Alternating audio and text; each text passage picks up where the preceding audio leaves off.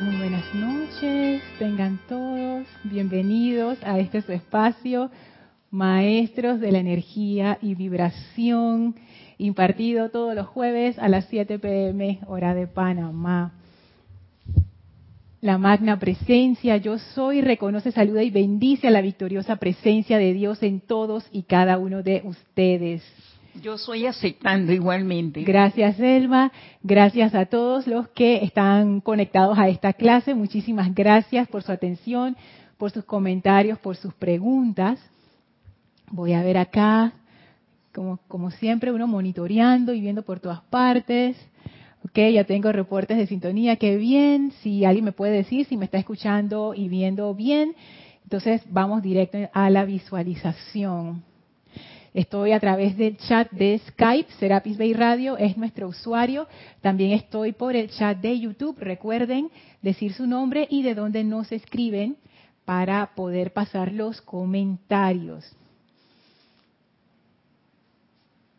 Listo. Ok, Yari nos dice que se escucha y se ve bien, así es que vamos a hacer la visualización de entrada para conectarnos con la energía de la amada Maestra Ascendida Lady Nada y por supuesto el amado Maestro Ascendido Serapis Bey. Les pido por favor que cierren sus ojos suavemente, tomen una inspiración profunda, exhalen soltando toda tensión Sigan respirando profundamente para que el vehículo físico entre en aquietamiento, para que su mente, sus emociones también entren en ese aquietamiento. Lleven su atención ahora a la llama en su corazón, que representa ese amor, sabiduría y poder de Dios. Y visualicen cómo se expande transformándose en una llama violeta que ahora transmuta toda energía discordante en sus vehículos físicos, en su vehículo etérico, en su vehículo emocional, en su vehículo mental. Visualicen esa llama despojándolos de toda inarmonía y sientan esa liviandad, como toda esa discordia es transmutada en luz y la luz de Dios fluye ahora libremente en y a través de ustedes. Ahora esa llama violeta se va transformando en una llama blanca purificadora, que es la presencia del amado Maestro Ascendido Serapis Bey, a quien elevamos nuestra gratitud. Sentimos la presencia del Maestro en y a través de nosotros, elevando nuestra conciencia todavía más. Sentimos esa liviandad, esa expansión, esa luz. Y el Maestro abre un portal frente a nosotros y nos invita a pasar al sexto templo atravesamos ese portal y estamos ahora en ese sendero dorado y a nuestro lado la amada maestra ascendida Lady Nada, quien nos da la bienvenida con un gran abrazo. Y sentimos su presencia de amor envolviéndonos, guiándonos y abrimos nuestra conciencia con total confianza y amor, de manera que se dé una conexión de corazón a corazón con la maestra y que toda esta enseñanza sea comprensible, sea iluminadora en nuestra vida, se convierta en palabra viva que nos permita ascender sobre toda limitación. Y ahora, caminando junto a la maestra, vamos a permanecer en esta comunión de amor mientras dura la clase. Tomen una inspiración profunda, exhalen y abran sus ojos. Bienvenidos nuevamente a este su espacio, Maestros de la Energía y Vibración. Gracias por acompañarnos el día de hoy. Gracias, Elma, por estar aquí presente como siempre. Gracias a todos, no solo los que nos verán en vivo, sino también en diferido. Gracias, Mónica Elena, desde Valparaíso, Francisco desde México, Oscar desde Perú, Yari desde Panamá, Rolando desde Chile y Lourdes desde Perú. Muchísimas gracias a todos, gracias. Bueno, vamos a dar inicio de una vez porque la, la vez anterior, tú sabes que el yo he quedado pensando en esa clase, porque fue, wow, yo todavía estoy procesando eso, les cuento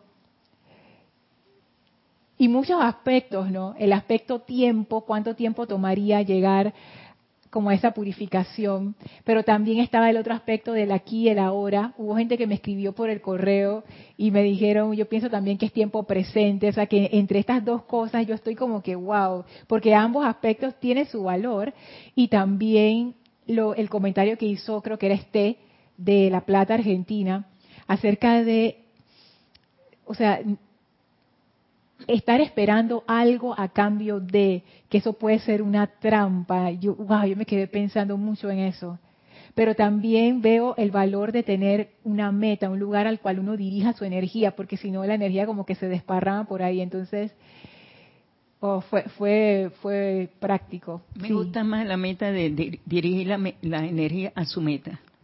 Me gusta más esa, porque esa es la que el diario de vivir de uno uno envía su energía a una meta y sabe que esa meta puede ser sanación, puede ser paz, puede ser armonía, puede ser amor. Y esa meta se llega a ver, depende de tu vehículo emocional. Ajá. Si está, está armonizado. Esa meta se ve. Pero si no estoy armonizado, no lo voy a ver. Así es. Entonces, esa parte de tener una meta y sin embargo no dejar no dejarse como no sé, como desviarse por esa misma meta. O sea, hay un, hay un balance, hay como un nivel fino allí que yo creo que lo vamos a ver de nuevo cuando toquemos el tema del servicio, que es un tema que se toca en el sexto templo, con la maestra ascendida Lady Nada. Así es que vamos a ver cómo, cómo funciona eso acá. Tengo más saludos, qué chévere, de parte de José Salcedo desde Venezuela. Caridad desde Miami, Janet desde Chile, Blanca desde Bogotá y Ligia desde Nicaragua. Te manda saludos también, Ligia. Gracias, Ligia. Qué linda, gracias, Ligia. Y bueno, me pasó igual que Erika. Me senté aquí, arreglé todo y se me quedaron los libros del otro lado. Así es que ni modo, me tendré que, que levantar, ya vengo. Voy a, voy a buscar los libros que traje para la clase. Los tengo por acá. Y mi cuaderno de, anotaciones también. Porque aquí tengo lo del, lo del mendigo que vamos a empezar a verlo ya porque... Y tú sabes que el yo he estado pensando, porque uno puede decir que, ay, Lorna siempre se pone a hablar de otras cosas y al final nunca llega a la cuestión. Pero, ¿sabes que Esta semana como que me han pasado situaciones, no situaciones, sino como que he reflexionado producto de cosas que han ocurrido. Y cuando uno medita también a veces uno le llegan como ideas. Y yo creo que yo todavía no estaba lista para, para dar esa clase. Yo creo que ahora sí. El párrafo que vamos a ver hoy es un párrafo chiquitito. Es más, les digo, se los muestro de, de una vez. Creo que es en la página 58. Vamos a trabajar el diario del Puente a la Libertad de Serapis Bay, página 58. Y está en la eh, eh, está donde dice Templo 6. Mira el tamaño de ese párrafo, Elma. Muy chiquitito. Este es el tamaño del párrafo, a ver si se ve allí. Es chiquitito, pero tiene tanto.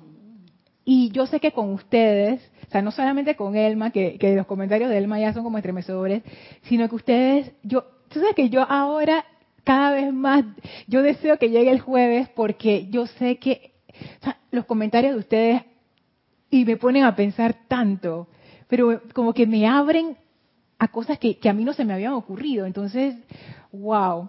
O sea, es como que me encanta, pero al mismo tiempo como que me estremece porque tú sabes, ¿no? Lo que viene va a ser como que, wow, cosas que tú no te esperas.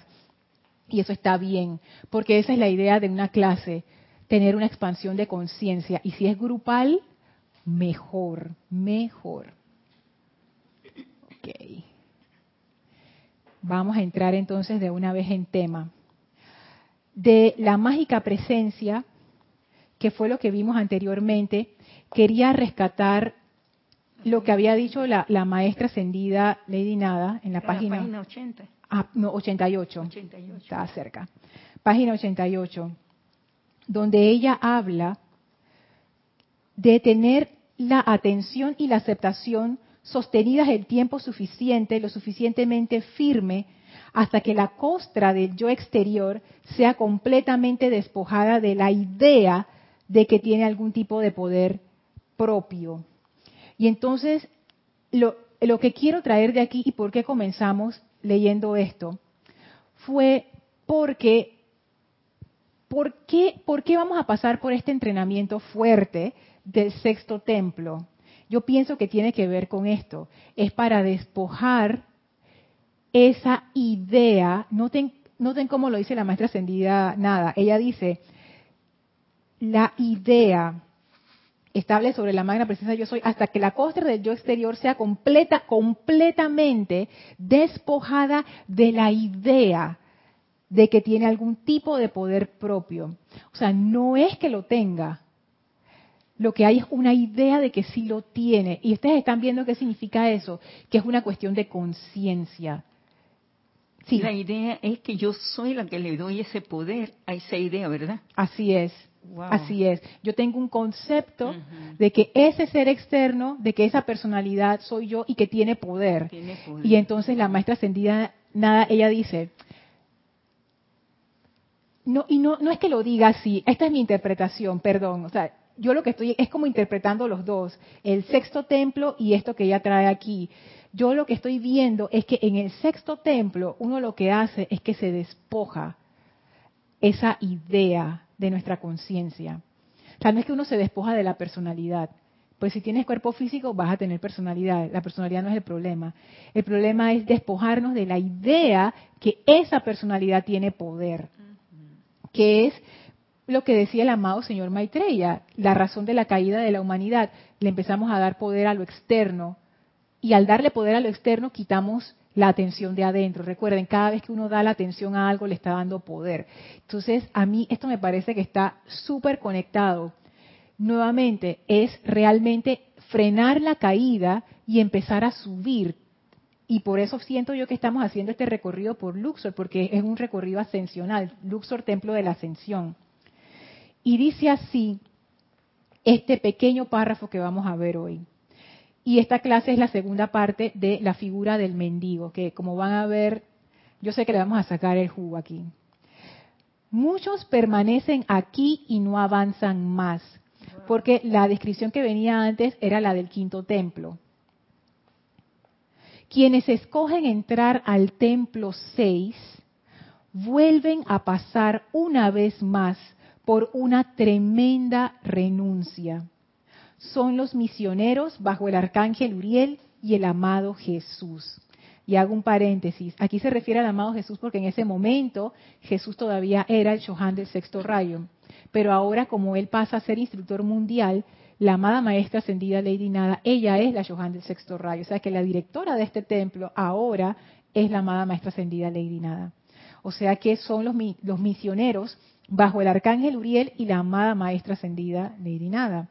Se cambian las joyas de poder y las coronas de sus cabezas por el platillo de limosna y la vestidura de mendigo. El chela, de nuevo, ok, voy a terminar de leer. El chela, hace, el chela es el discípulo, hace un voto de silencio y se va de Luxor para realizar un servicio específico de beneficio mundial a través de la radiación. Leo de nuevo. Muchos permanecen aquí y no avanzan más. Quienes escogen entrar al templo 6 vuelven a pasar una vez más por una tremenda renuncia son los misioneros bajo el arcángel Uriel y la amada maestra ascendida Lady Nada. Se guardan las bellas vestiduras, los terciopelos y las sedas. Se cambian las joyas de poder y las coronas de sus cabezas por el platillo de limosna y la vestidura de mendigo. El Chela hace un voto de silencio y se va de Luxor para realizar un servicio específico de beneficio mundial a través de la radiación. Y vamos a darle bastante vuelta a este párrafo. Lo primero que a mí me llama la atención, voy a decir esto antes de ir a los comentarios, es la primera oración. muchos permanecen aquí y no avanzan más. A mí me parece que esto es como una especie de advertencia. Porque ese proceso de despojarse uno mismo de la importancia personal, de la propia personalidad, es un proceso bien bravo. Yo no creo que eso sea fácil. Yo he tratado de despojarme y no me he despojado porque uno en el corazón uno no quiere. ¿Por qué digo esto? Por ejemplo, me ha pasado en instancias donde yo siento que yo tengo la razón. Qué difícil ha sido en esos momentos abrir mi corazón a algo superior y de quitarle importancia a tener la razón. O sea, yo me doy cuenta, es fuerte esa identidad que uno ha labrado a través de los años, que uno ha construido tan cuidadosamente y que cuidamos con una ferocidad que a veces asusta.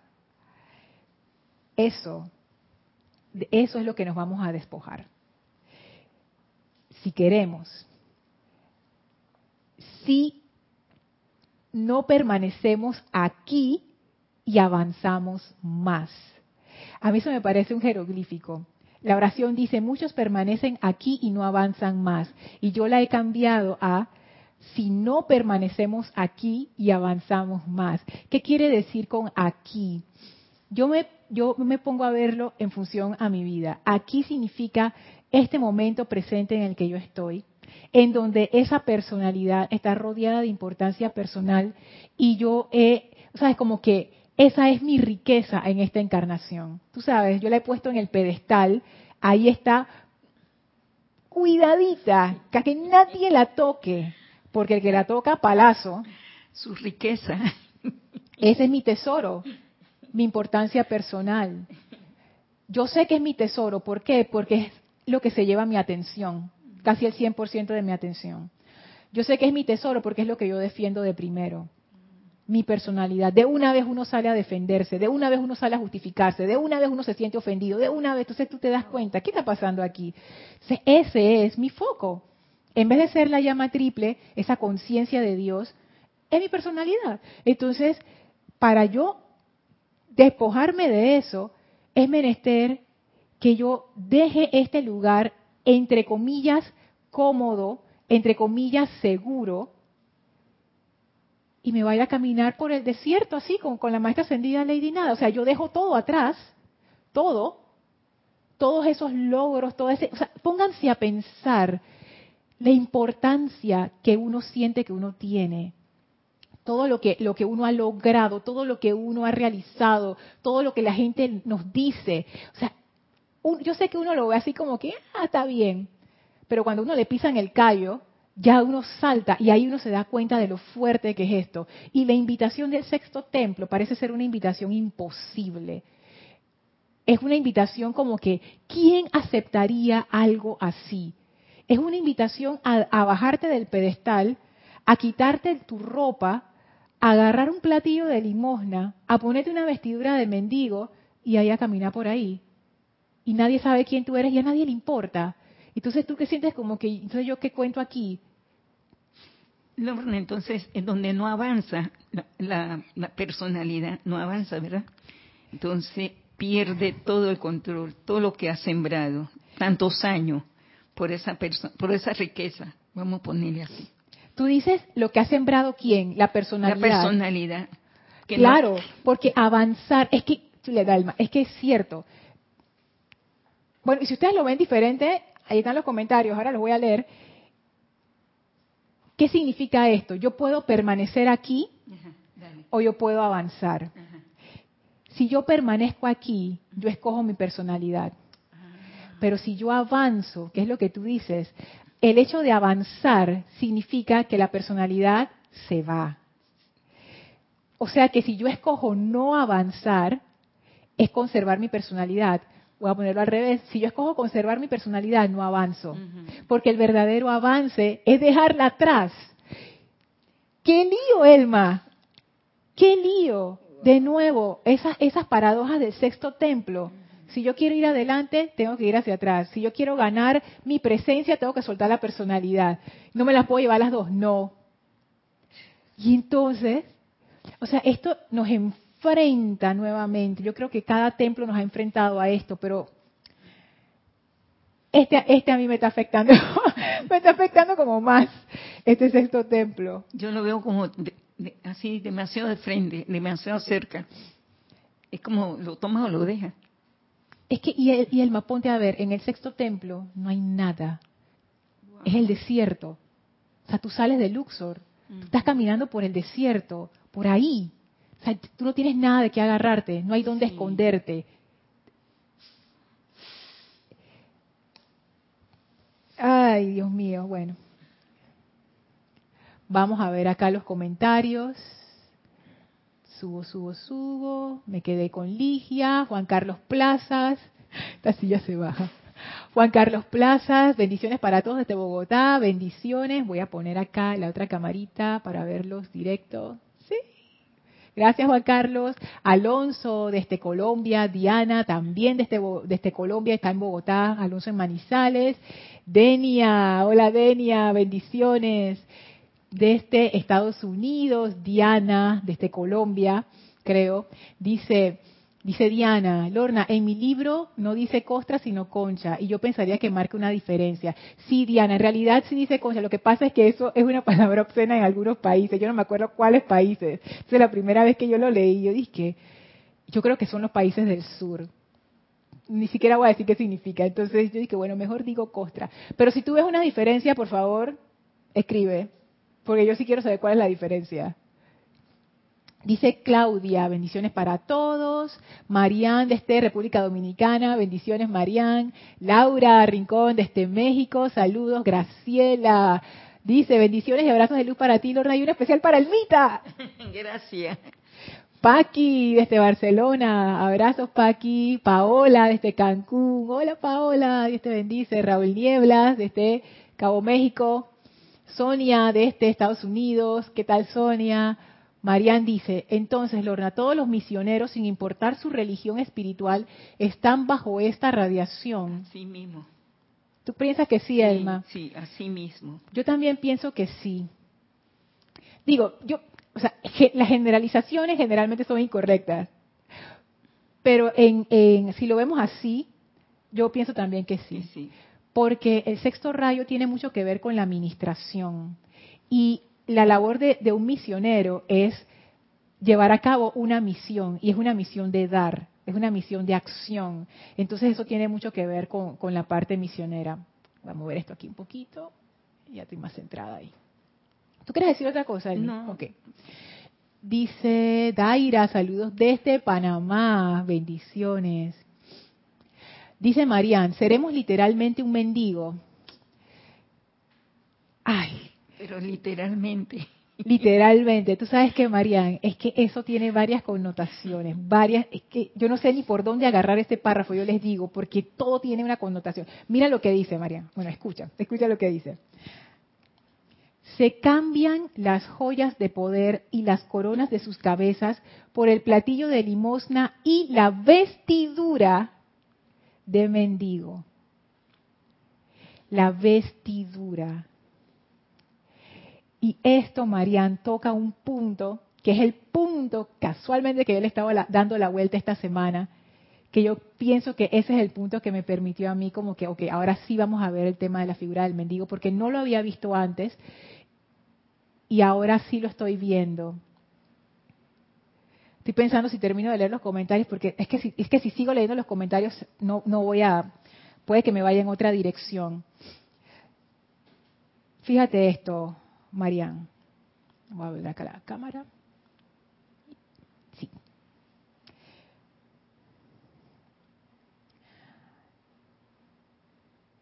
¿Quién dice que esa persona es un mendigo? el Cristo de uno. Mi Cristo me, dice. Si tú fueras esa, esa, esa persona del sexto templo, tu Cristo te, te, tú piensas que tu Cristo te dice que tú eres una, una mendigo, sí, una te, mendiga. Te, va orientando para seguir cultivando ese mendigo. ¿Tú quieres ser mendiga? Claro, ya creo renunciar de todo. Bueno, yo no. Esa es la diferencia entre Elma y yo. Elma está más avanzada, yo no. Yo no quiero ser un mendigo. Yo no quiero estar por ahí desposeído. Fíjense, la figura del mendigo es una figura muy fuerte, sobre todo en nuestra sociedad consumista. Si uno se va a la India, por allá, donde ellos tienen una tradición de renunciantes, ellos le dicen los renunciantes, casualmente estaba Matías hablando de eso en la clase de ayer, creo, del elogio y murió, eh, Matías del grupo Pablo Veneciano de La Plata, y Gladys Donado también me lo había dicho, y a mí se me había pasado, ¿eh? el amado señor Gautama. ¿El que fue lo que hizo? Dejó su castillo, su palacio, su gente por allá, y se fue como un renunciante, como un mendigo, así con con lo que encontró, agarró y se fue a hacer su aplicación espiritual. Pero yo no quiero ser un mendigo. Nuevamente les decía, en la tradición de la India, por ejemplo, allá eso se ve diferente. Ah, es un renunciante, está en pos de una búsqueda espiritual. Aquí, en América, en Panamá, ¿cómo la gente trata a los mendigos, Elma?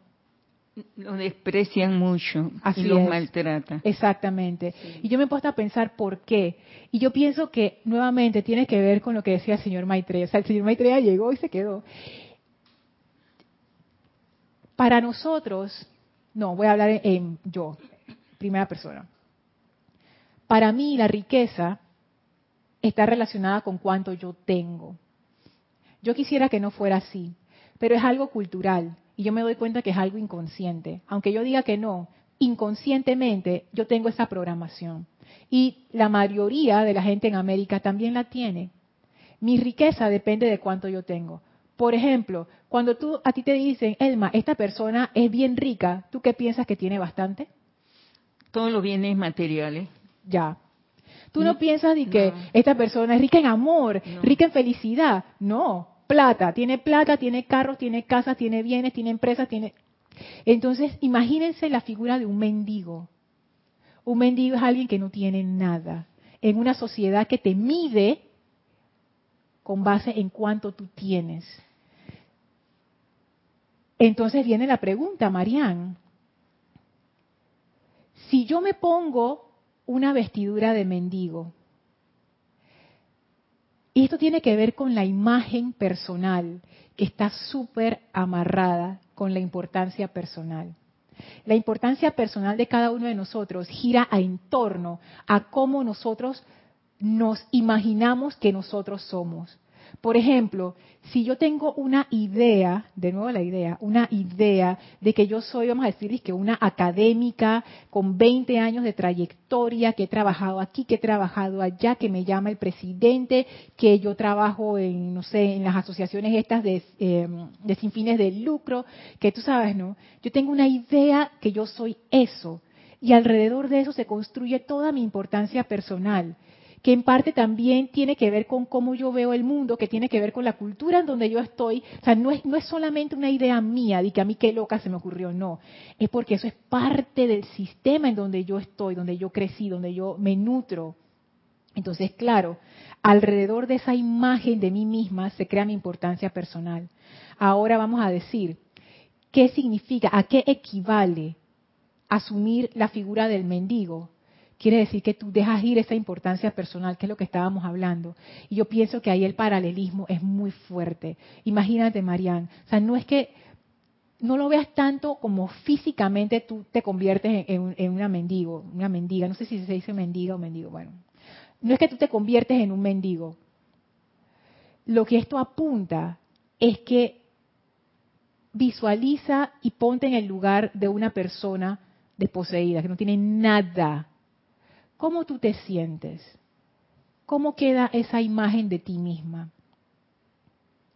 Y eso sería muy interesante ver si las personas que son mendigos se ven a sí mismas como un mendigo o somos nosotros, los miembros de la sociedad, que decimos que esa persona es un mendigo y calificamos eso.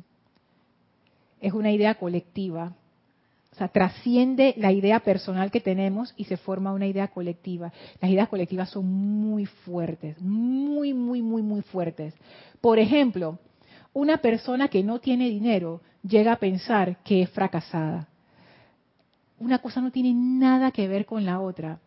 Pero como la idea colectiva de nuestra sociedad es que si tú no tienes dinero no vales nada, porque lo que tú vales es en dinero, entonces el no tener dinero significa que eres un fracaso. Eso no tiene ni sentido, pero sí tiene sentido en nuestra sociedad. Y por eso la imagen del mendigo rompe con eso. Es más, yo lo había apuntado aquí. Es esa idea, la imagen del yo. Esa imagen que uno tiene de uno mismo. Y la figura del mendigo lo que hace es que te estremece. Por lo menos me estremece a mí. Si, si las personas, como tú dices, Elma, a la, a la gente que, que, son mendigos, la sociedad los desprecia. los maltrata. Los maltrata también. ¿Cómo tú te sentirías, Marian, si nadie aprecia lo que tú haces? Si nadie te da ni los buenos días. Si nadie ni siquiera se quiere acercar a ti porque hueles mal o cosas así, ¿no? Digo, ese, ese señor está loco, esa señora se ve peligrosa. ¿Qué le hace eso a la imagen personal de uno?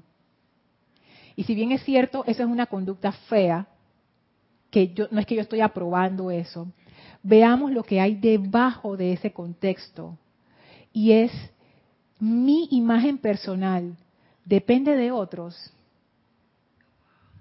Mi imagen personal depende de lo que piensen los demás. Mi imagen personal depende de lo que piense la sociedad. Por eso es que si tú vas a romper esos límites o esas ideas colectivas de la sociedad, probablemente, por lo menos al inicio, antes de que seas aceptado, te va a ir mal. Mal entre comillas. ¿Por qué? Porque vas a ser el mendigo. Porque nadie te entiende, nadie te acepta. Entonces ahí viene la pregunta, ¿de qué depende mi imagen personal? De los demás, de lo externo, de lo que los otros piensan de mí. Es más, ni siquiera de eso, de lo que yo pienso que los otros piensan de mí.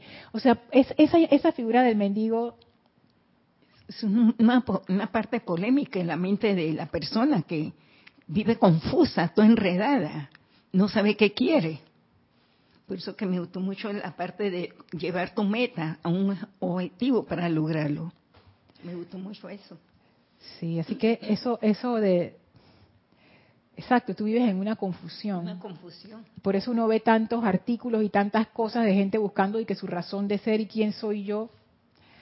Pero el mendigo nunca dice que él es mendigo. Mira la madre Teresa de Carcuta. Ella iba al hospital, atendía a los enfermos y, hacía todo y caminaba y hacía toda su actividad. mira el Papa. Es que eso es lo que, eso justo ese es el punto, Elma. ¿Quién dice que ese mendigo es un mendigo?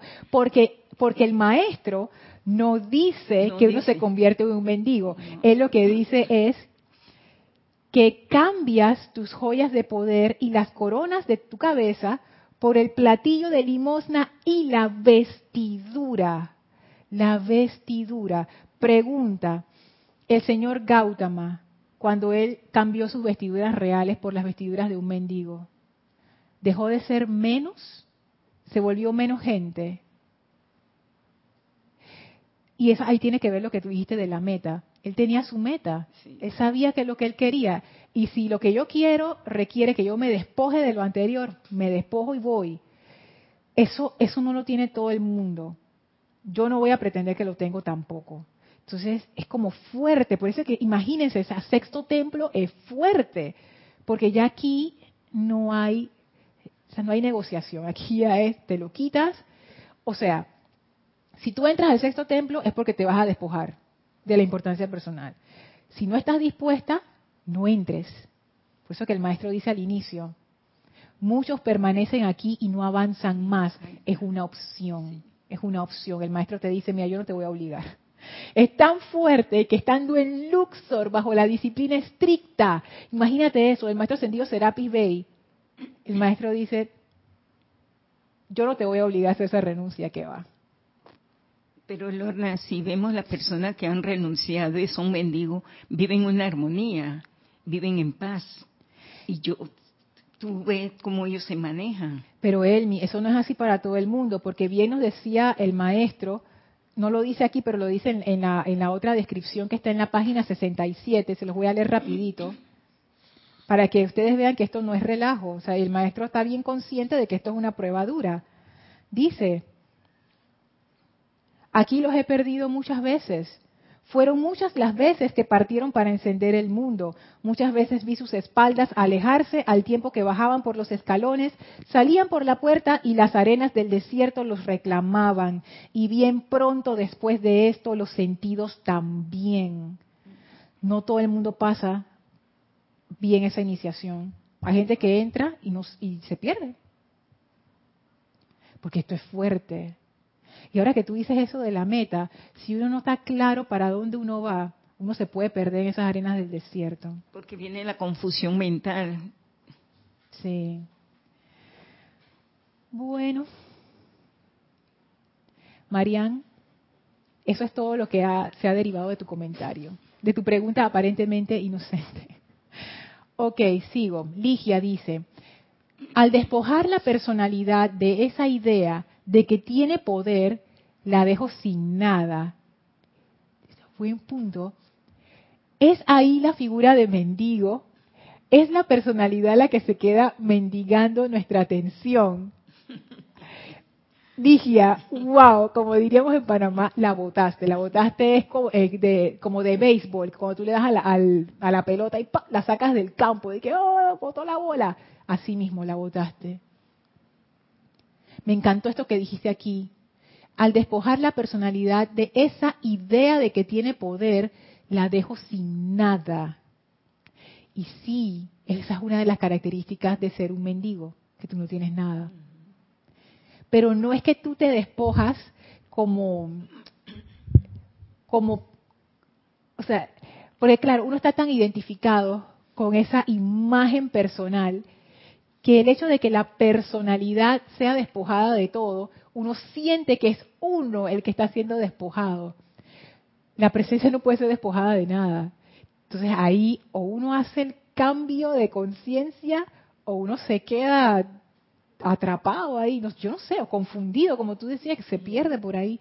Me ha encantado este comentario, Ligia. He ahí la figura del mendigo y la personalidad se queda mendigando nuestra atención, pienso yo que no sería la personalidad, sería esa importancia personal. O sea, es esa, esa costra, eso se deshace. Y tu personalidad queda simplemente como un vehículo, como un instrumento, y ya, listo.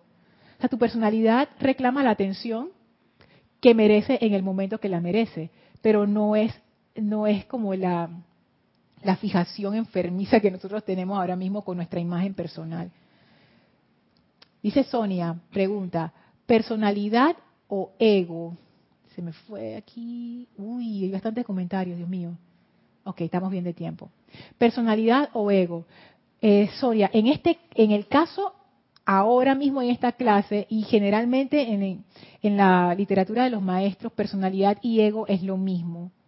Y ego para mí tiene, para mí, tiene una connotación como de esa, de esa personalidad más la importancia personal.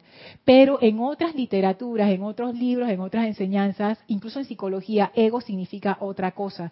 Y muchas veces el ego, en otra literatura, se refiere como a esa parte superior versus la personalidad, que sería como la parte más limitada, más inferior. Entonces, en esta clase podemos decir que personalidad y ego lo estamos usando como sinónimos. Aunque ustedes escucharán que yo uso más personalidad, yo generalmente no, uso ego. Dice Laura, es como cuando el amado Jesús le dijo a los apóstoles que dejaran todo, ay, mire ese ejemplo, y lo siguieran para ser pescadores de hombres. Dios mío, Laura, tú sabes que, ay, voy a terminar de tu comentario, es dejar todo y entregar tus energías al servicio de los maestros ascendidos. Tú sabes que yo he pensado en eso. Yo, yo a veces he pensado, si yo, si yo hubiera estado ahí y el Maestro Ascendido Jesús me dice, Lorna, deja todo y sígueme. Yo no hubiera, yo, yo, hubiera escogido no avanzar. Y lo, y lo digo con, con, toda honestidad. Porque tú te despojas, tú te despojas. está fuerte, de verdad. Pónganse a pensar en eso. Y de, nuevo, o sea, no, tengan miedo de que esto ocurra físicamente, y que, ah, eh, Ay, no, yo no cambié de cámara, perdón, estoy viendo la cámara que no es. Y ahora sí. No tengan miedo que esto ocurra físicamente, sino esto es como, como una analogía de ese proceso por el cual uno pasa cuando se despoja la personalidad. Que yo pienso que es igual de terrible que el proceso físico, pero o sea, no es que uno va a quedar y que en la pobreza ni nada de eso, es simplemente que uno se va a despojar de esa importancia personal, pero ese, despojarse es, es muy fuerte. A ver, dice Ligia, si despojo a la personalidad del poder que le he dado, por el contrario, mi presencia se expande. Exactamente, exactamente ese es el punto. Si yo le quito la atención a la personalidad, estoy regresándole la atención a la presencia. Y nuevamente, yo puedo decir, ah, pero Lorna, si yo le quito mi atención a la personalidad, pero sigo poniendo mi atención en lo externo, y yo pienso, ahí no regresa la presencia, pero fíjense que yo pienso que el hecho de poner la atención en la personalidad realmente es un reflejo de que nuestra atención está en lo externo. Quitar la atención de la personalidad también es quitar la atención de lo externo, porque todas las cosas de lo externo tienen que ver con la personalidad de uno. Entonces, si la personalidad deja de ser importante, todas las cosas asociadas a esa personalidad dejan de serlo también. Y ya no alan nuestra atención. Lourdes dice, ahora recuerdo cuando el maestro, al maestro Jesús, Jesucristo ascendido decía, deja todo atrás y sígueme, a esto se refería, y de paso haz tesoros en el cielo donde la polilla no corrompe, ya voy entendiendo. Así es, porque, claro, ¿dónde están mis tesoros? Como decíamos al inicio, para mí mi tesoro es mi personalidad, en el pedestal por ahí arriba. Pero eso es temporal. Eso es, eso es, está sometida a las leyes de estos planos, que son leyes inflexibles, que regulan todo lo material. Aquí todo cambia. Es lo que el amado Gautama había visto. Él se dio cuenta. Cuando él hizo su, su, las, cuatro nobles verdades, donde él decía la impermanencia, eh, el sufrimiento, la vejez, la enfermedad, la muerte, incluía, y él incluía hasta el nacimiento como parte de ese sufrimiento. Él que estaba viendo, él no estaba viendo la parte de la presencia, él estaba viendo la parte externa, porque esa parte externa está sometida a esas situaciones. Entonces la cuestión es, bueno, si yo estoy con mi atención fija allí, yo voy a experimentar esos sufrimientos y los voy a experimentar muy fuerte. Pero si mi atención ya no está tan allí, yo cada vez voy a sufrir menos. Entonces eso es lo que él decía, de que sí, que uno se, se desapega a la parte del deseo y no sé qué, que bueno, eso está fraseado de una manera diferente, pero en realidad es eso, nuestro apego a, la, a lo personal, a esa imagen personal, es lo que nos, nos, como nos tranca, nos, nos tiene ahí como atrapados en lo externo. Dice Diana, mi percepción, pone mi entre comillas, es que cuando de verdad has decidido ir hacia tu presencia, ser la presencia, no hay nada más que hacer sino despojarte. No, y efectivamente, eso es. Nada más que despojarte, una cosa es decirlo y otra cosa es que, y ahora lo voy a hacer. Y entonces el sexto templo, el sexto templo es acción. El sexto templo es de obras, eso no es de palabras. Acá en el sexto templo es, ok, porque mi, fíjese lo que dice el maestro. El maestro dice, quienes escogen entrar al templo 6 vuelven a pasar una vez más por una tremenda renuncia. Y, esa, estoy acá. Y ese punto es es importante. ¿Por qué? Porque yo busqué renuncia en el diccionario y ahí decía que la renuncia es algo voluntario. Ah, cuando uno renuncia a algo es algo voluntario. Y nuevamente el maestro dice, quienes escogen entrar, o sea que esto es una escogencia, esto, esto es algo que tú conscientemente dices, yo voy a hacer esto. Me llama la atención porque ¿quién va a ser el voluntario? la personalidad que va. No, que la personalidad que, no, no. Él quiere tener poder. Exactamente. A, mi personalidad no le interesa ser despojada de ningún poder, claro que no. Entonces ya vemos que para hacer esta escogencia tú tienes que tener un nivel de preclaridad, o sea, tú tienes lo que decía Diana, o sea, tú tienes que haber percibido esa presencia en ti que se vuelva lo suficientemente importante para que eso de alguna manera ale tu energía de tal forma que uno esté dispuesto a hacer esto quienes escogen entrar al templo 6 pasan por una tremenda renuncia. Esto es algo voluntario, pero una vez que uno, por lo menos en el caso del Luxor, o sea, nosotros no estamos en Luxor y no estamos pasando por estas iniciaciones, las estamos estudiando. Que a veces nos pasan cosas como que coinciden, bueno, está bien, pero recuerden, tranquilos, no, no tengan miedo con esto. Pero la gente que sí está en Luxor, cuando entran al sexto templo, esto no es una iniciación y que, ay, esto está duro, yo voy a regresar al quinto templo. No, no hay, no hay, no hay para regresar. Es más, aquí en la página 68, no, ¿por cuál era? 67. Ah, no, aquí no es que lo dice. Aquí eh, lo que el maestro decía es que una vez que uno entra al sexto templo, uno queda fuera del templo. O sea, tú sales del templo. O sea, no es que tú puedes volver. Una vez que tú saliste del templo, o regresas para la séptima, o te quedas en la sexta hasta que termines. Entonces, no es, no es una decisión que uno toma de que, ay, yo creo que hoy sí ve, y mañana de que no. No, o sea, esto, estas decisiones son decisiones como quien dice, radicales. yo he visto esa presencia, yo quiero esa presencia, como decía Diana, yo voy por esa presencia, pase lo que pase, y yo me voy a quitar este disfraz de encima, esa importancia personal de encima, pase lo que pase. Ahí sí, ahí sí estamos hablando de la determinación del sexto templo, que tiene mucho que ver con el espíritu de los misioneros que menciona el maestro aquí. ¿Tú quieres decir algo, Elmi?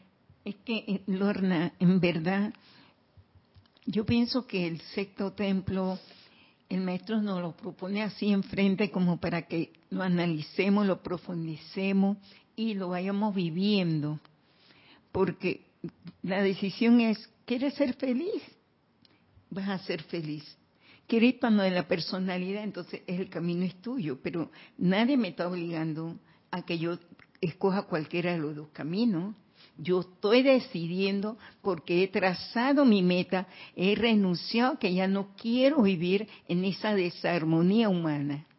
Por eso que he estado trabajando y cultivándome eso para lograr el objetivo. Es que eso justamente es lo que yo percibo del comentario de, Diana. O sea, si en verdad has decidido ir hacia tu presencia, es una decisión. ya tú tomaste esa decisión. Y esa decisión involucra que tú vas a ir desde el inicio hasta el final. Paola dice, no, perdón, Marian, que estaba antes, podemos decir que el sexto templo es como me pasó, es como me pasó, mi ex y yo tuvimos dinero, mucho, cargo de poder y nos quedamos sin nada, algo así. Wow bueno, yo no me atrevería a decir si es así o no, porque cada quien, digo, yo no, la verdad yo no tengo esa como esa visión interna para decirte de que sí, Marían, es eso o no. Lo que sí te puedo decir es que yo estoy segura, por lo menos con la conciencia que tú tienes ahora, de que tú has derivado un montón de enseñanza de eso. Y de nuevo, lo que hablábamos casi al inicio,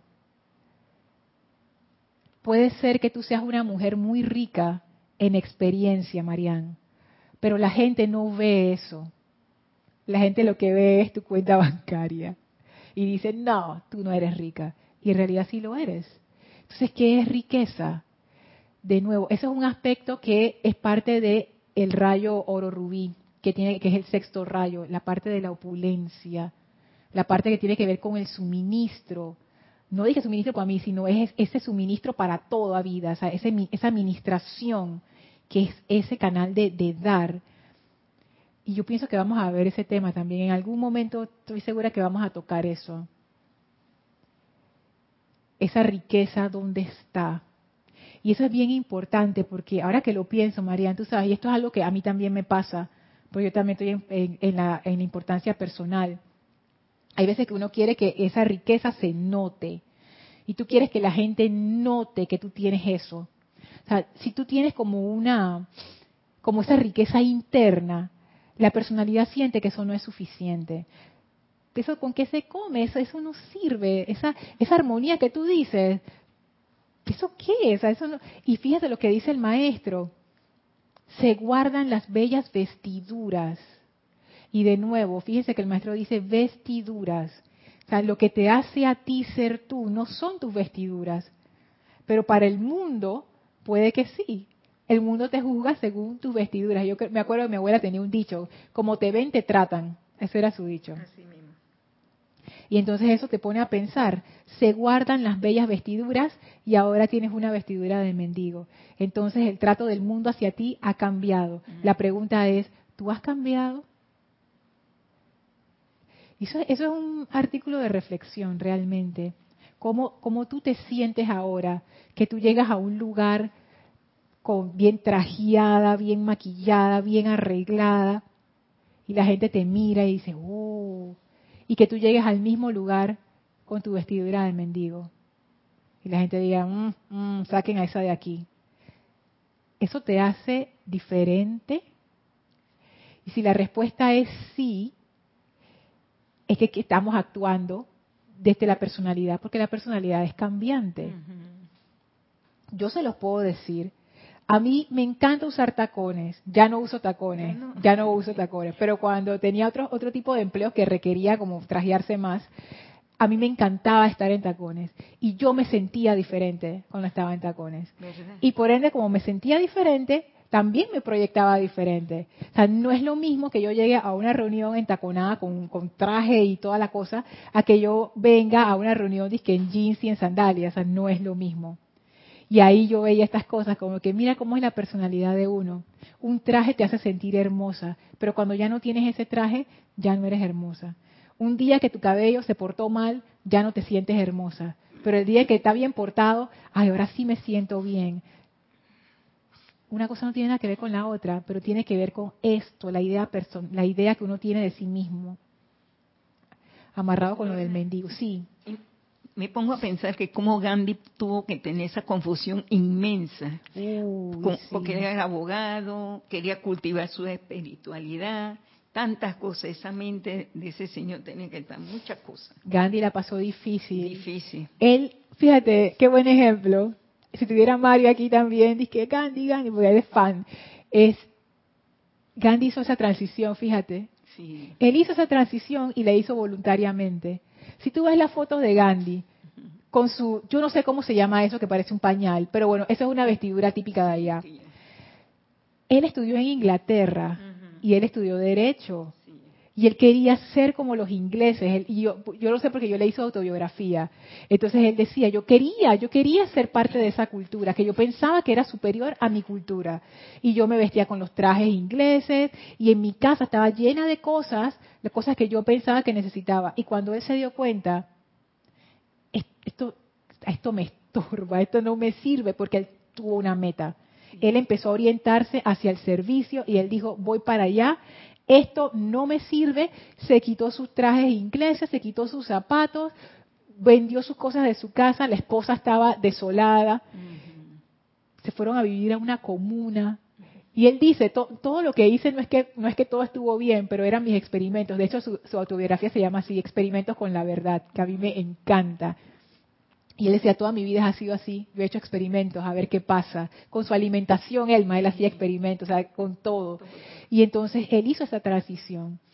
Y tú ves una foto de Gandhi, y si tú no sabes quién es, tú piensas que es un mendigo. En serio, o sea, en serio, yo, yo sé que puede que ustedes sean fans de Gandhi, pero si ustedes ven una foto de Gandhi, ustedes no saben que es Gandhi, ustedes dicen, ¿y, eso quién es? Descalzo, ahí con una chancletita, chancletita como la clase de Kira, que tirado ahí en el piso y quedándole vueltas a una rueda, ¿eso qué es? Pero entonces cuando te dicen, no, ese fue Gandhi, oh, sí, Gandhi, el alma iluminada. Mentira, si no supiéramos que es Gandhi, lo trataríamos como un mendigo y lo despreciaríamos igual. Porque como te ven, te tratan, dice mi abuela. Y ese es el lema de la personalidad. Y así mismo ella se trata a sí misma. Si yo cumplo con estas expectativas, me trato bien. si yo no cumplo con estas expectativas, yo misma me trato mal. Sea, nosotros mismos nos hacemos sufrir a nosotros mismos. ¿Qué? Dios mío, Dios mío. Dice Paola, sí hay que dejarlo todo y avanzar, pero lo veo como que no hay nada, como que no hay nada, pero allí mismo cuando uno deja ir es el verdadero comienzo, por lo que en realidad se tiene todo. Mira, ese, ese, es un punto de vista, Paola, bien interesante, porque de nuevo tiene que ver con esa paradoja del sexto rayo. Tú piensas que lo tienes todo cuando estás en el quinto templo, estás con las vestiduras y las joyas de poder, pero en realidad lo tienes. Y en el sexto templo, cuando no tienes nada, es que en realidad lo tienes todo. Porque te das cuenta, yo no necesito ninguna joya de poder, yo soy, yo soy. Esa identidad regresa a su sitio correcto, que es la presencia. Cuando uno está anclado en esa presencia, las cosas externas no te mueven, no te mueven. No ve con tanta importancia a la parte física, a la parte personal, no sé, tanto poder no lo tiene. Y eso, eso también nos, nos pone a pensar. Yo pienso que la gente que alcanza ese nivel espiritual, independientemente si tienen o no riqueza física, la importancia que esa riqueza tiene en su vida disminuye un montón, deja de ser importante. Tú puedes tener una gran fortuna, estar muy desarrollado espiritualmente y para ti esa fortuna no, o sea, no, no te hace ser a ti mejor persona ni te hace sentir que tú eres una gran persona. De hecho, puede ser que haya gente que haya llegado a ese nivel con grandes fortunas y lo que hacen es la dan, la donan en proyectos que vayan a traer un beneficio a la humanidad. ¿Para qué yo tengo riqueza? Para beneficiar. ¿Para qué yo voy a tener riqueza de que para mí? O sea, no es que uno sea y que mendigo y pobre por allí y que esa es la idea. No. O sea, todos deberíamos tener suficiente para vivir bien. Pero una vez que tú tienes suficiente, ¿para qué uno quiera el resto? La seguridad económica, Lorna, porque uno nunca sabe. Y eso no dura. Eso se va rápido, porque mire lo que ha pasado en este periodo de tiempo. Todo se fue. Eso de que la seguridad económica, o sea, yo la entiendo, no es que yo no tenga ahorros ni nada de eso, por supuesto que sí. Sin embargo, también me doy cuenta que esa seguridad no existe. Como decía el señor Gautama, todo cambia. Y cuando uno no acepta eso, uno sufre mucho. Lo, lo digo también por, por experiencia, que a veces uno quiere que las cosas no cambien, a veces uno quiere permanecer allí, como decía el maestro, y no avanzar más. Pero eso es lo que dice Diana, es cierto, pero si yo quiero alcanzar esa presencia, yo tengo que avanzar. Entonces, esa situación, ¿no?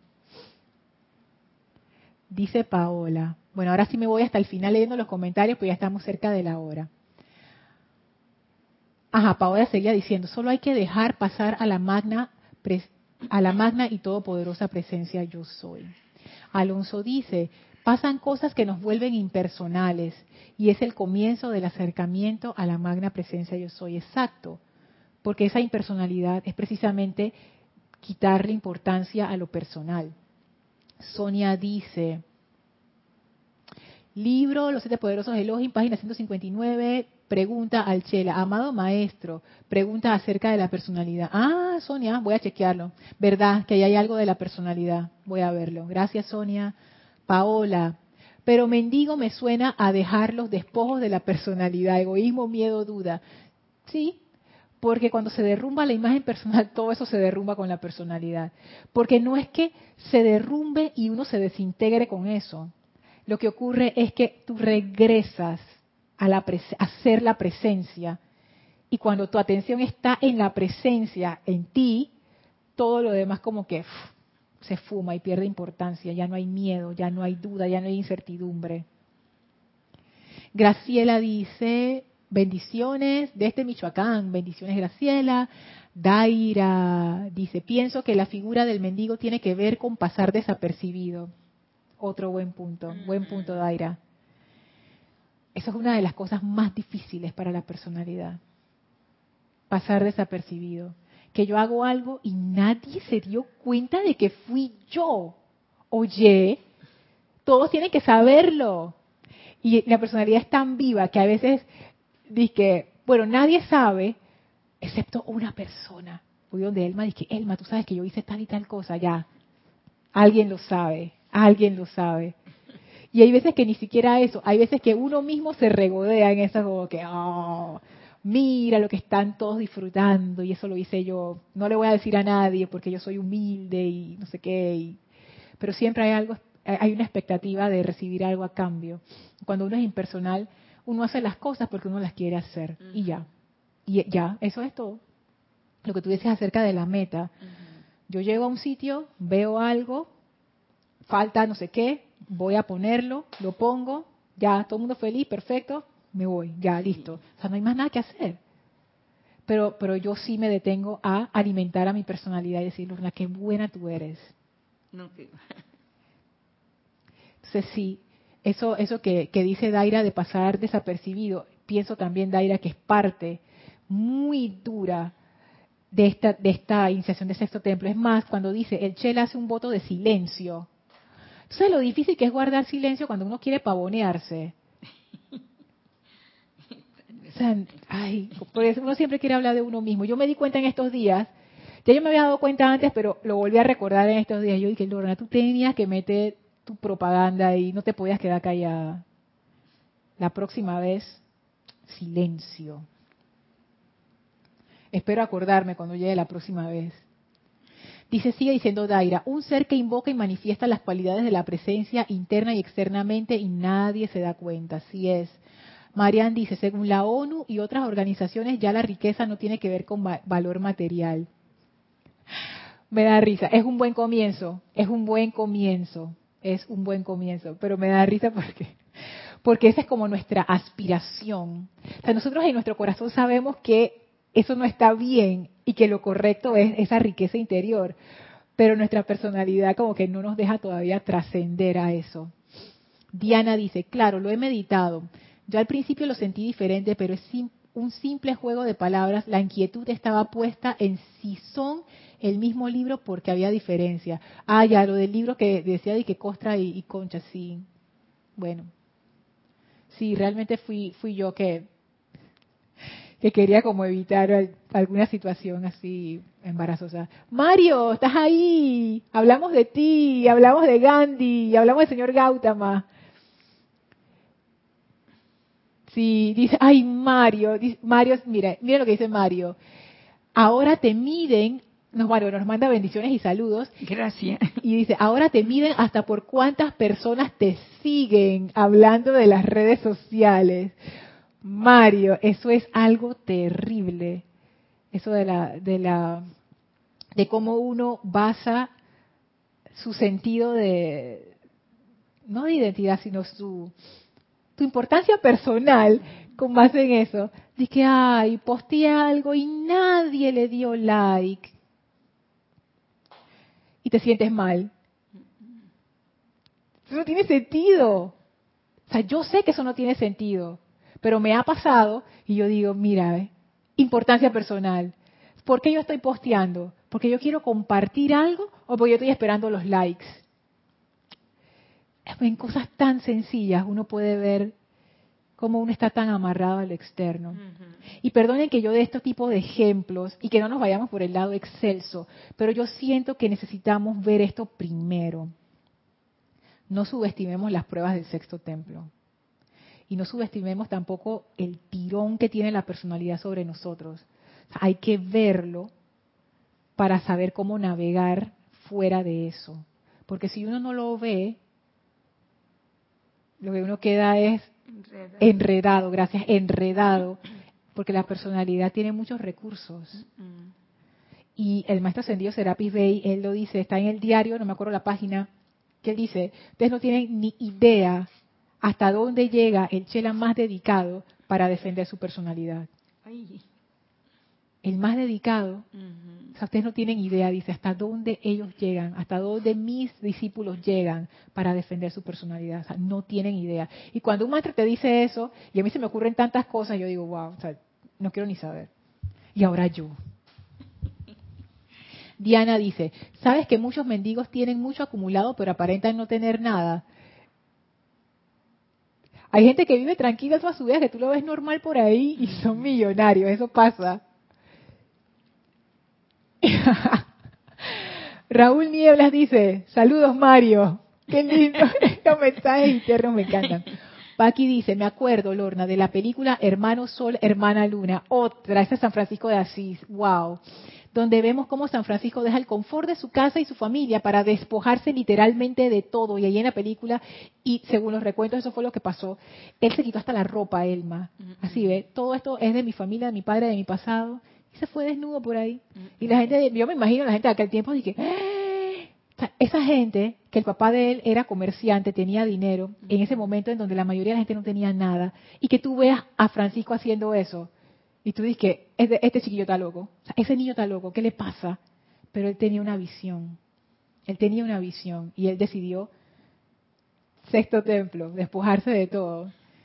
Ay, Dios mío, gracias Paqui, Yari, Dice Lorna, a mi parecer, aunque se despoje de su corona, vestimentas y joyas, su verdadera joya está en el corazón, pero con humildad sin presumir lo que eres en realidad. Así mismo es. Y yo creo, Yari, que eso uno lo descubre en el tránsito por el sexto templo. Cuando uno siente su personalidad mancillada y en el piso, y ahí uno se da cuenta que esa personalidad no vale nada. Y ese es el momento en donde uno como que, ya, got it, ya sé, ya entiendo dónde está la joya en el corazón.